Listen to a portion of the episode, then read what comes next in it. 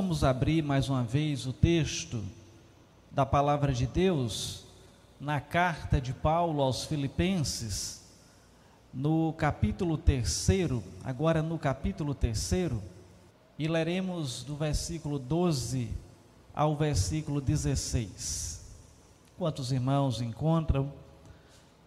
Eu ressalto né, que hoje alguns irmãos também deixaram de estar conosco, com certeza, por duas razões. Uma, por essa gripe que tem acometido muitos dos nossos irmãos. Alguns já estão aqui hoje e louvamos a Deus pela recuperação deles. Outros, com certeza, em decorrência desse tempo chuvoso que atrapalha um pouco o percurso até a igreja.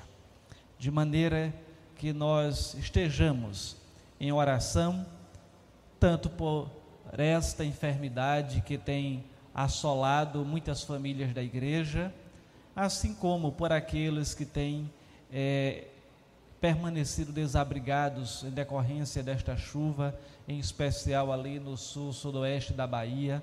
Em Pernambuco, por enquanto, eu não tenho nenhuma notícia que tenha ocorrido algum desastre, mas eu sei que lá no sul, sudoeste da Bahia, muitos têm passado por momentos difíceis. Então, que a gente possa estar orando por isso. Mas os irmãos também têm a oportunidade e o privilégio de, não estando aqui presente, acompanhar também a nossa transmissão pelo YouTube. E assim, irmãos, a palavra de Deus nos diz nesse texto o seguinte, a partir do versículo 12, capítulo 3, versículo 12 de Filipenses. Não que eu o tenha já recebido ou tenha já obtido a perfeição, mas prossigo para conquistar aquilo para o que também fui conquistado por Jesus Cristo.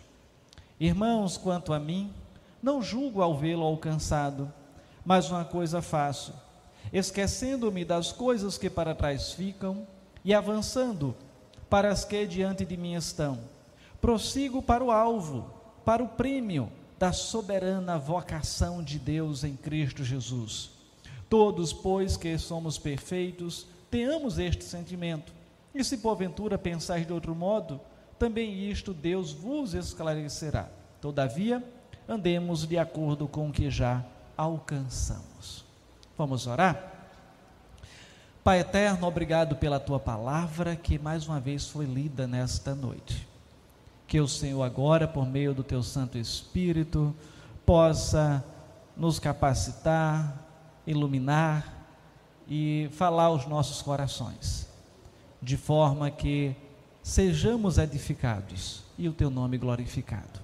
No nome do teu filho Jesus, oramos. Amém. Meus irmãos, este é o último domingo do ano 2021. E todas as vezes que chegamos ao término do ano, é o momento de reflexão, é o momento de avaliação, o momento de fazer um balanço, digamos assim. As empresas, uma boa parte delas, fazem os seus balanços ao final, ao término de um ano. Outras planejam o ano que se segue, aquelas vão examinar qual foi o faturamento, outras vão estipular novas metas para a diretoria, para os seus empregados, enfim, todos reavaliam a forma de agir e a forma de viver. Todos nós, com certeza, temos uma expectativa para o novo ano. É uma nova etapa, um novo ciclo que se inicia. De forma que nós podemos, desde já, faltando ainda alguns dias para o término deste ano, perguntar a nós mesmos: como foi a nossa vida no decorrer do ano de 2021? Quais foram, foram os sonhos que tivemos lá no início nas primeiras semanas, nos primeiros dias deste ano que agora finda, e como estamos chegando no término deste ano. Alcançamos nossos objetivos? Realizamos nossas metas? Ou será que algumas delas foram prorrogadas para 2022? E assim, quando olhamos para a nossa própria vida, quando vislumbramos as instituições à nossa volta, é necessário também que voltemos o nosso olhar para esta carta que Paulo escreveu à igreja de Filipos, e nela vamos perceber que em alguns momentos ele também faz uma retrospectiva, ele faz uma avaliação da sua vida e em tempo ele também vislumbra o futuro. Mas antes de nos determos naquilo que a carta nos propõe a ensinar por esse texto, precisamos compreender qual era a relação do apóstolo Paulo com aquela comunidade. Atos capítulo 16, versículos do 12 ao 40, registra a fundação da igreja de Filipo. Paulo estabeleceu a igreja durante a sua segunda viagem missionária, por volta do ano 51 da era cristã.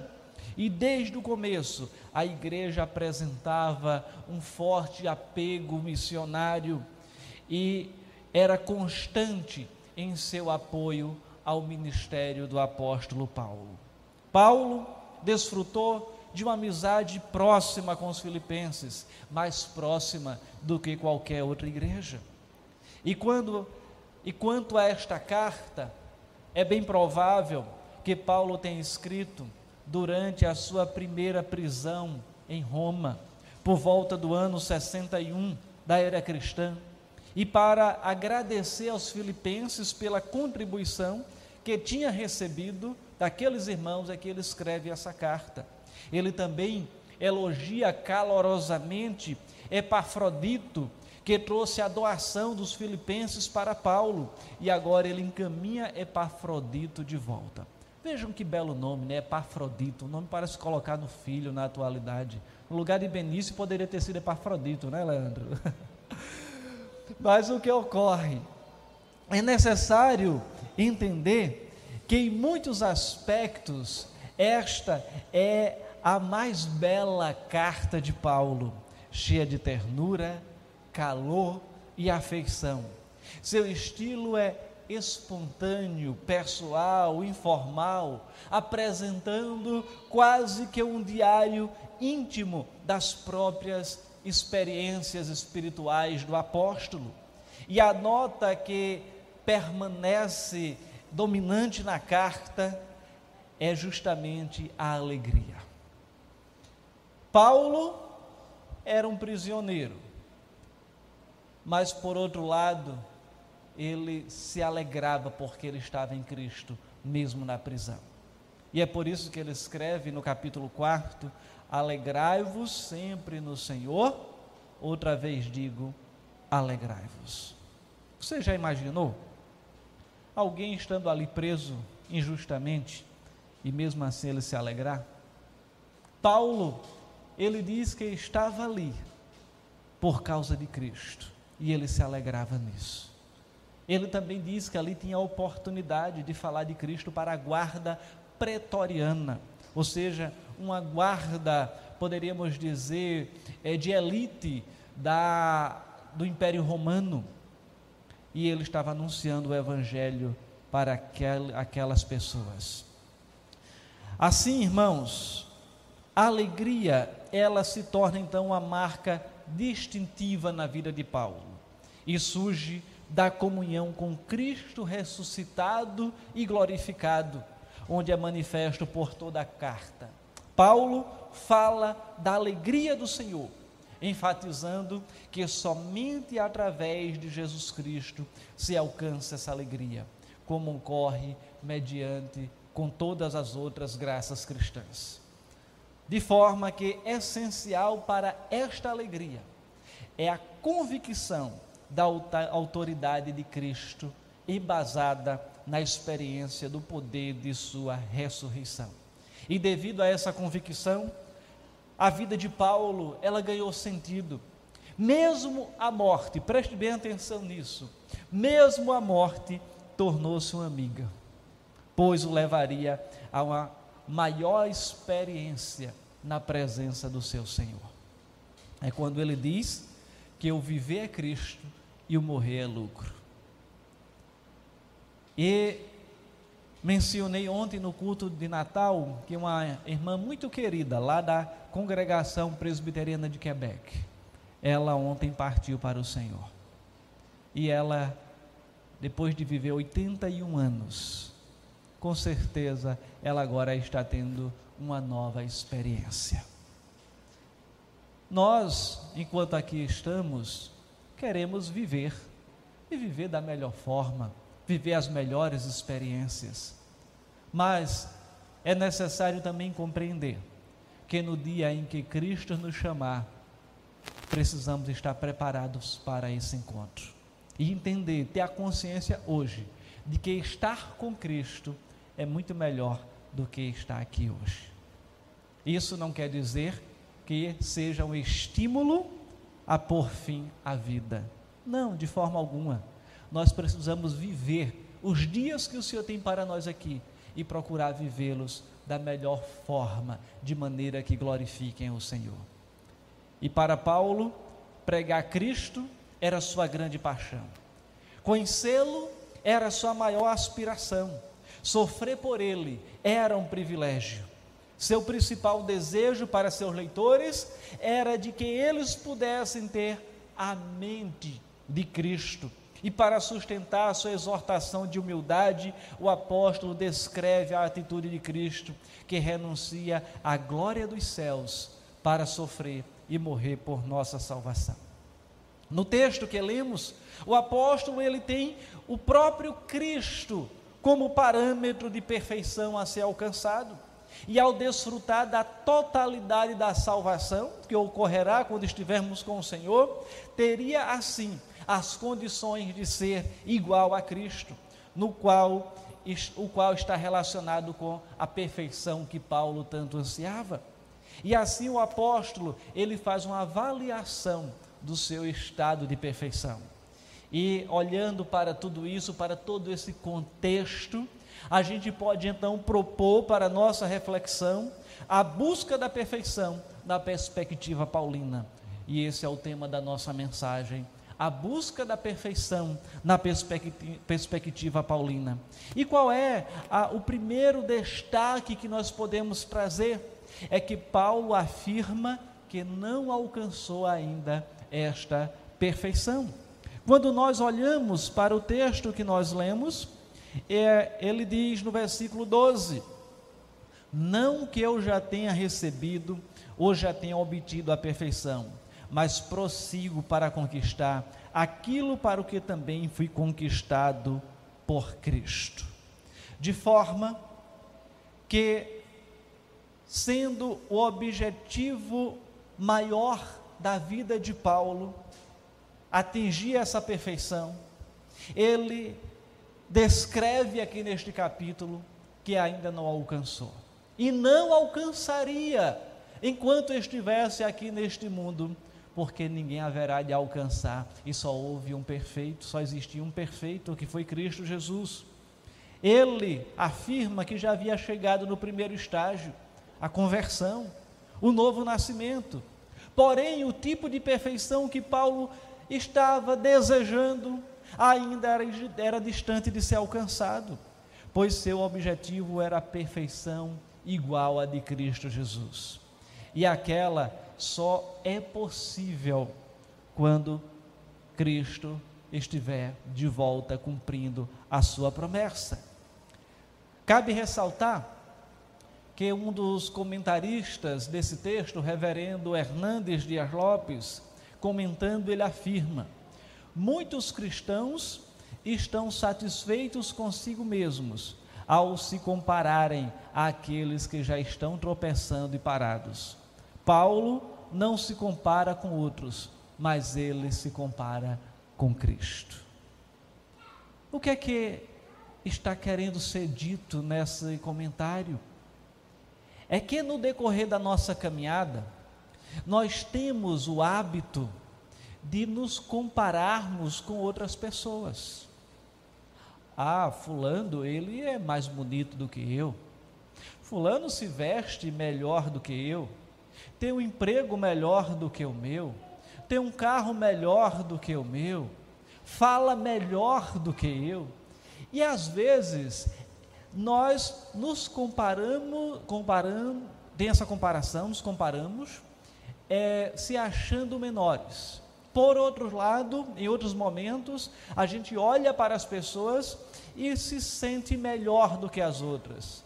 Ah, eu sou melhor do que Fulano. Ah, eu, eu tenho um maior conhecimento do que Ciclano. Ah, espiritualmente eu oro mais do que tal pessoa. Eu leio mais a Bíblia, eu leio a minha Bíblia uma vez por ano. Ah, eu frequento todos os cultos. E às vezes, por estas razões, queremos ou nos sentimos melhores do que os outros. Mas é necessário aprender com Paulo que ele ele não olhava para as pessoas para se achar melhor ou pior, para pensar que era melhor ou pior que os outros. Ele olhava para aquele que era o padrão o parâmetro para Jesus Cristo. E ele, olhando para Cristo, ele sempre se achará inferior, porque não alcançou o padrão estabelecido por ele. Se formos nos comparar com outros, com certeza o padrão que vamos utilizar, ele não é perfeito. Todavia, o padrão de Cristo é. E nós teremos como meta, teremos como alvo, sempre nos aproximar deste padrão que Cristo mesmo estabeleceu. Existirão dias que estaremos mais próximos, outros dias mais distantes, mas pelo próprio Cristo nós recebemos a graça da confissão, e do perdão. Nos colocamos diante dele em confissão, conforme já fizemos aqui nesta noite, e temos a oportunidade de nos reaproximarmos de Cristo, mesmo quando nos distanciamos. De forma que Paulo ele estabelece Cristo como parâmetro e ele diz: Eu não alcancei essa perfeição, mas eu estou caminhando rumo a esta perfeição. E olhando para esse posicionamento de Paulo, eu pergunto: qual tem sido o seu parâmetro? Para quem você está olhando? Você está olhando para aquele que está ao seu lado? Você está olhando para o seu vizinho, para o seu colega de trabalho, para o seu parente? Não, irmãos, precisamos olhar para Cristo. Todos que estão à nossa volta são falhos. Podemos estar um passo adiante de algumas pessoas ou alguns passos atrás de outras, mas quando olhamos para Cristo, sabemos que Ele é o padrão supremo. Se nos espelharmos em outras pessoas, podemos errar, porque as pessoas também erram, mas se nos espelharmos em Cristo, a possibilidade de acerto é 100%. E nós somos desafiados a cada dia olhar para o seu padrão. E volto a perguntar: em quem você tem se espelhado? Qual o parâmetro, qual o padrão que tem guiado a sua vida? De igual forma, eu e você, como também Paulo era, somos imperfeitos. Continuamos em nossa peregrinação aqui neste mundo. Temos os altos e baixos da vida, montanhas e vales, tempo de santidade, tempo de pecado. Temos sim estas oscilações, mas devemos manter o olhar naquele que é o parâmetro supremo, o Senhor Jesus Cristo. Mas Paulo, ele não afirma apenas que não alcançou a perfeição. Em segundo lugar, Paulo afirma que está em busca desta perfeição, quando olhamos para o verso seguinte e ele diz, ainda no 12, na verdade, mas prossigo para conquistar aquilo para o que também fui conquistado por Cristo Jesus. Mesmo ainda não tendo alcançado, Paulo diz que vai prosseguir para essa conquista, pois ele mesmo já foi conquistado por Cristo para alcançar essa conquista. Dá para compreender? Cristo morreu ali no Calvário, por eu e você que somos imperfeitos, que somos pecadores, imerecedores, injustos, mas ele morreu para que a gente possa alcançar a perfeição. O perfeito morreu pelo imperfeito, para a gente para que a gente para que nos tornemos perfeitos. E assim, Jesus então foi aquele que através da sua morte e ressurreição já nos conquistou para ele mesmo.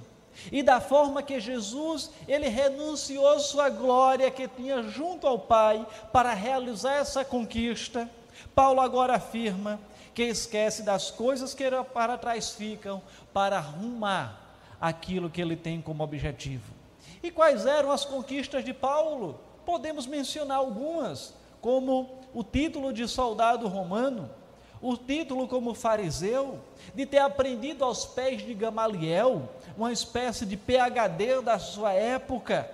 Ele era discípulo do mestre dos mestres, mas agora ele não é mais discípulo do mestre dos mestres da perspectiva humana, ele é discípulo do mestre supremo, que é Jesus Cristo.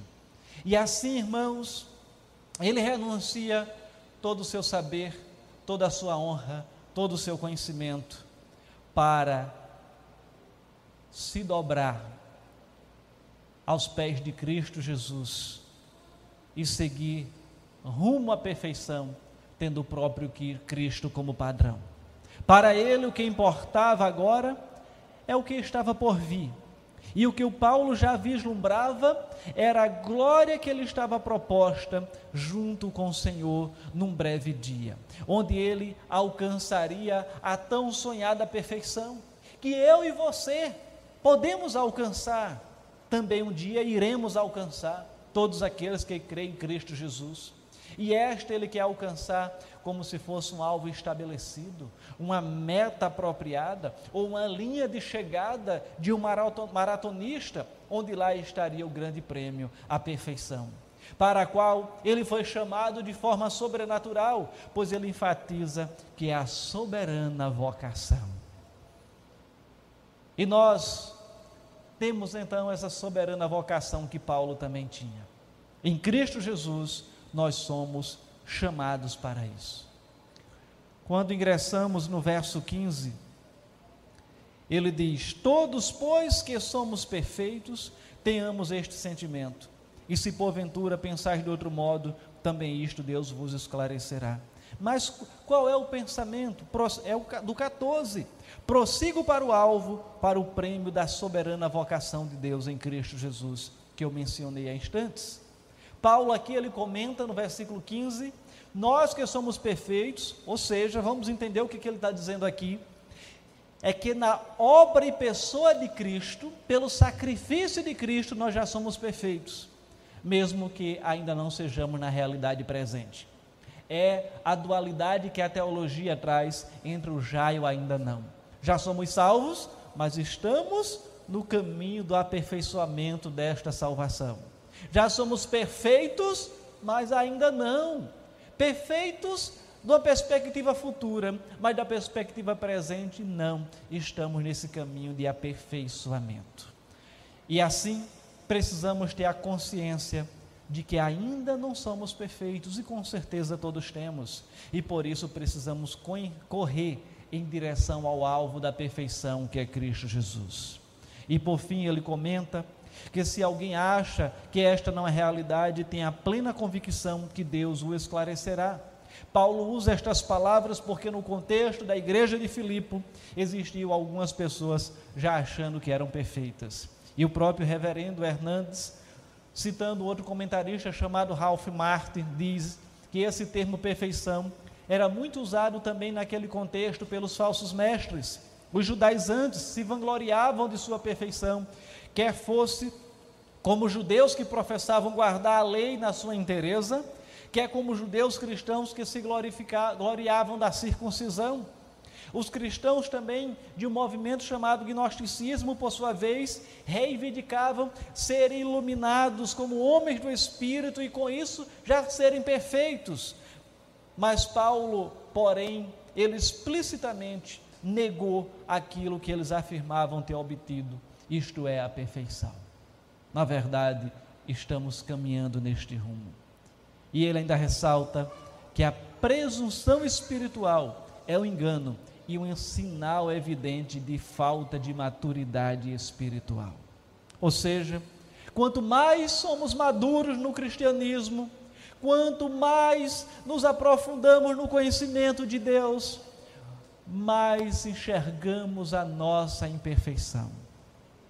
Quando você mais se aproxima de um espelho, você mais vai identificar suas falhas, suas rugas, os cabelos um pouco grisalhos.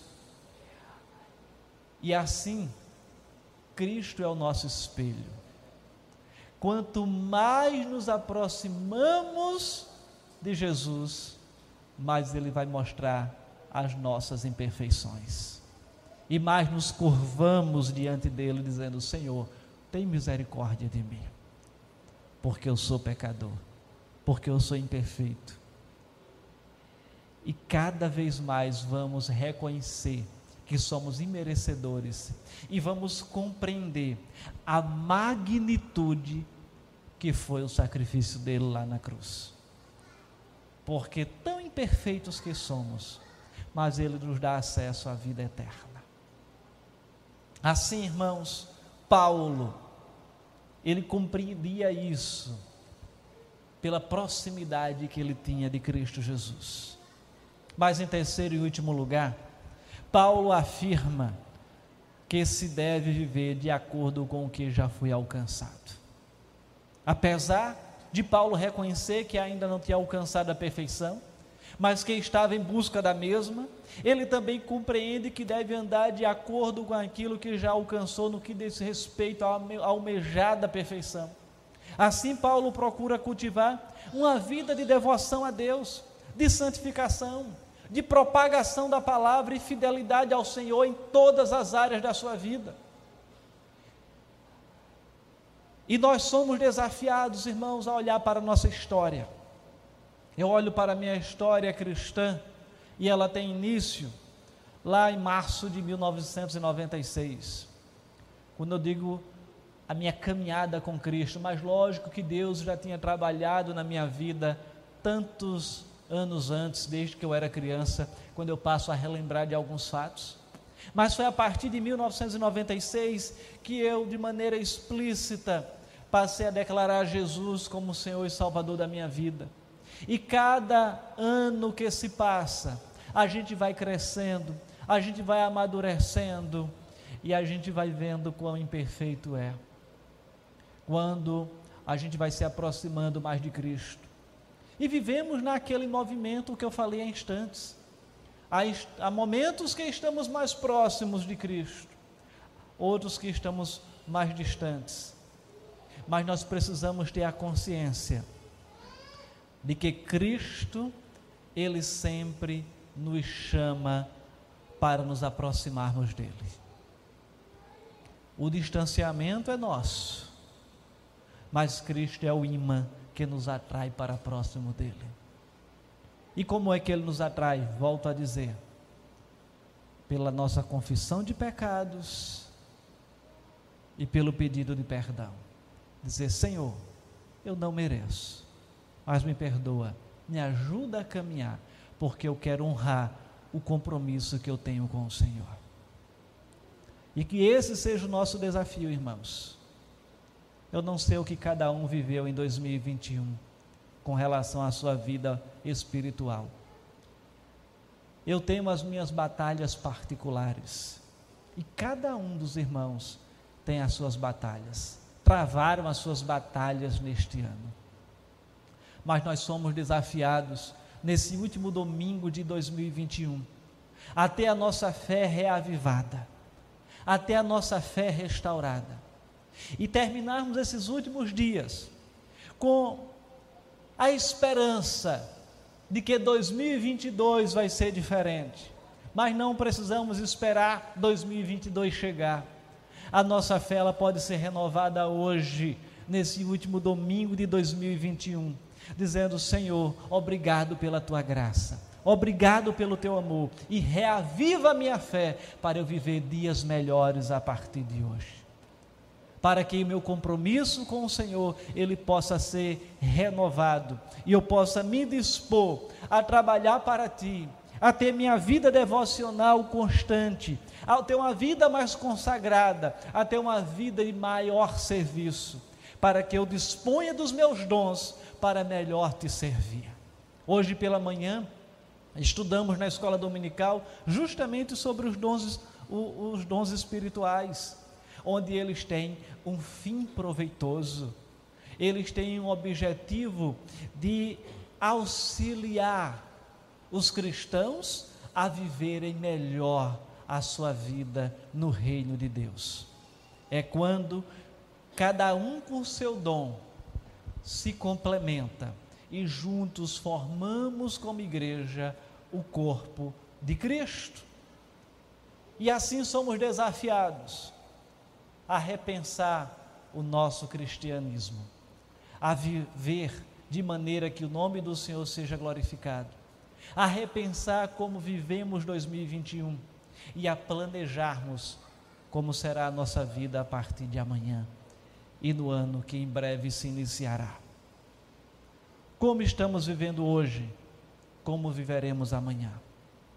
Será que estamos vivendo com base naquilo que já temos alcançado? Ou será que estamos talvez até olhando para a nossa história e reclamando dela? Não podemos ser murmuradores, irmãos. Devemos ser glorificadores. Não murmurar pelo que estamos vivendo, mas glorificar a Deus por cada dia que vivemos. Que o Senhor ele continue sendo gracioso, bondoso e misericordioso sobre nós, hoje e para todo sempre. Vamos orar? Pai eterno, muito obrigado pela tua palavra. Obrigado pela tua graça e misericórdia. Obrigado porque eu acredito piamente que ela, não eu, mas a tua palavra, falou aos corações dos nossos queridos irmãos que estão aqui nesta noite e aqueles queridos irmãos que estão nos acompanhando pela internet. Ó oh, Santo Deus, reaviva a nossa fé, alimenta as nossas almas e dá condições de vivermos de maneira que o teu nome seja exaltado e glorificado na nossa vida.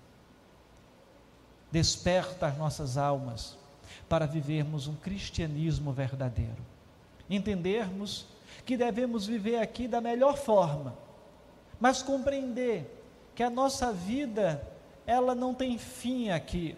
Nós vivemos aqui um momento de preparação para a vida eterna, para a segunda etapa da vida, que ela representa algo muito maior do que os poucos dias que aqui vivemos. Ó oh, Senhor, dá graça para que venhamos cumprir com o propósito que o Senhor tem para a nossa vida aqui neste mundo. E que ao fazermos isso, possamos nos apresentar diante do Senhor quando da sua volta e dizer: Eu cumpri cabalmente o propósito que o Senhor estabeleceu para mim. Possamos dizer: Combati o bom combate venci a carreira e guardei a fé. Como disse o apóstolo Paulo.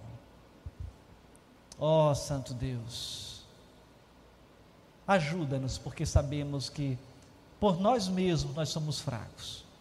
Mas dá a graça para que olhemos para o padrão que é o teu filho amado Jesus e nele sejamos fortalecidos para vivermos dias melhores neste ano que se aproxima. Ou melhor, desta semana que se inicia, de forma que amanhã sejamos melhores do que hoje. E esse seja o nosso lema a cada dia do nosso viver. Em o nome de Jesus. Amém.